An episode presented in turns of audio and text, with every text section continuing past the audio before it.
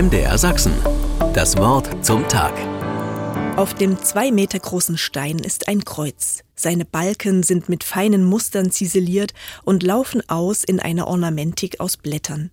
Über dem Kreuz die Mutter Gottes mit dem Jesusbaby auf dem Arm. Oder auch Gott Vater. Unzählige Varianten solcher großen bearbeiteten Steine mit dem Kreuz als zentralem Motiv gibt es in Armenien. Die Kreuzsteine erinnern an wichtige historische Ereignisse, Naturkatastrophen oder die Fertigstellung von Brücken oder Brunnen. Vor allem aber bilden sie das geistliche Erbe Armeniens. In dem kleinen Land zwischen Georgien, Iran und der Türkei wird das Christentum bereits im Jahr 301 Staatsreligion. Hundert Jahre später begründet ein Mönch das armenische Alphabet, sodass die Bibel übersetzt werden kann. Bis heute gehört der christliche Glaube zur Identität des armenischen Volkes, doch diese ist immer wieder Bedrohungen ausgesetzt. Unter anderem während des Osmanischen Reiches, aber auch gegenwärtig aus dem postsowjetischen Aserbaidschan oder durch islamistische Kämpfer aus Syrien.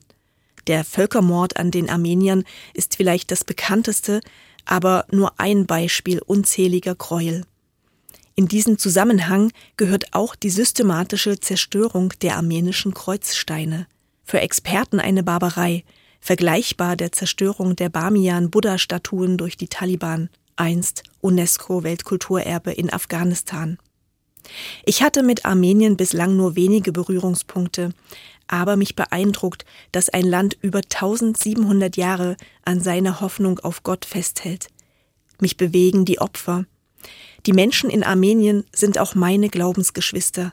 Die Arbeitsgemeinschaft christlicher Kirchen hat eine Fürbitte verfasst, in der es unter anderem heißt Gott, du schenkst Hoffnung und erneuerst das Angesicht der gesamten Erde.